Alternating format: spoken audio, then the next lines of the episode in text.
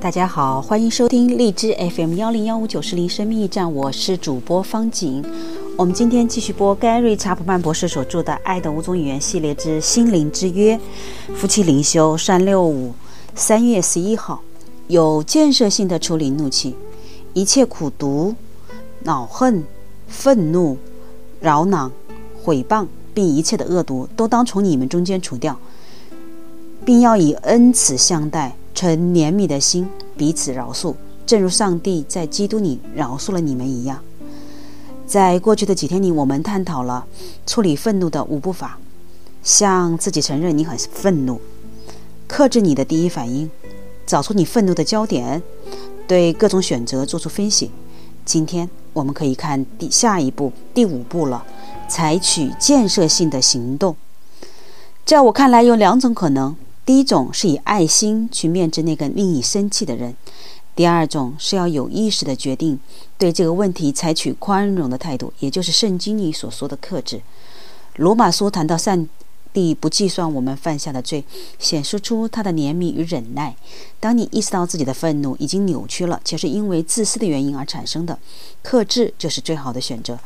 如果是这种情况，你可以在祷告中向上帝释放你的怒气，天赋。请原谅我这么自私，然后你就可以放手。你也可以选择对那些确实冒犯了你但你发怒过度的事情放手。另一方面，当你的配偶得罪了你，圣经明确的教导我们要以爱心去面质。我想我可以可能没有了解所有的事实，但是我觉得也很气愤，真的想和你谈一谈。现在这个时间合适谈吗？然后你把问题摊开在你的配偶面前，寻求和解。在这种情况下，怒气起到了积极的作用，关系也得以恢复。好的，还记得处理怒气的五步吗？向一向自己承认你很愤怒；二克制你的第一反应；三找出你愤怒的焦点；四对各种选择做出分析；五采取建设性的行动。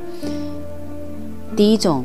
是以爱心去面对那个令你生气的人。第二种，有意识的决定对这个问题采取宽容的态度，也就是圣经中所说的克制。各位，你记到了吗？我们明天见。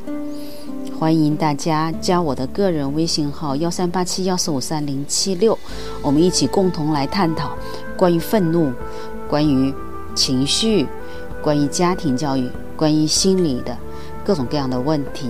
谢谢你们。我们明天见。